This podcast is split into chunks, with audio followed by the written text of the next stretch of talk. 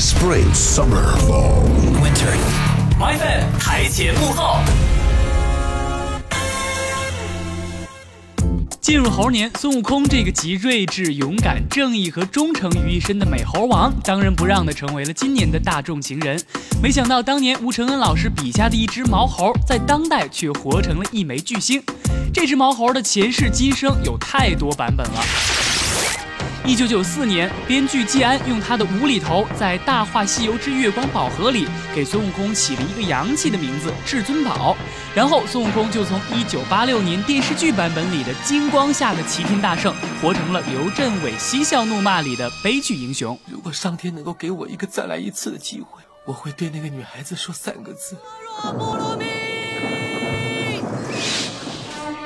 如果说悲剧英雄是今生，那么来看看前世。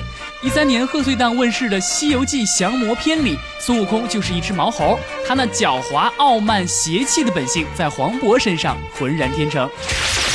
想当年，我手拿着两把西瓜刀，从南天门一直砍到蓬莱东路。来回砍了三天三夜。毛猴耍起了流氓是老大，毛猴一变身就是长毛怪大猩猩。天哪，美猴王在剑走偏锋的路上是越走越远了。但是在一五年夏天，动画片《大圣归来》用九点三五亿的票房，仿佛让原著里的斗战胜佛重新归来，一身铠甲，一件披风，唤起了老人们的记忆，演绎出了年轻人的热血和初心。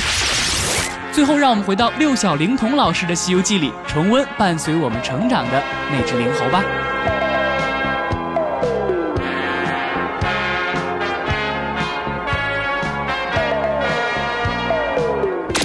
朋友们台前幕后。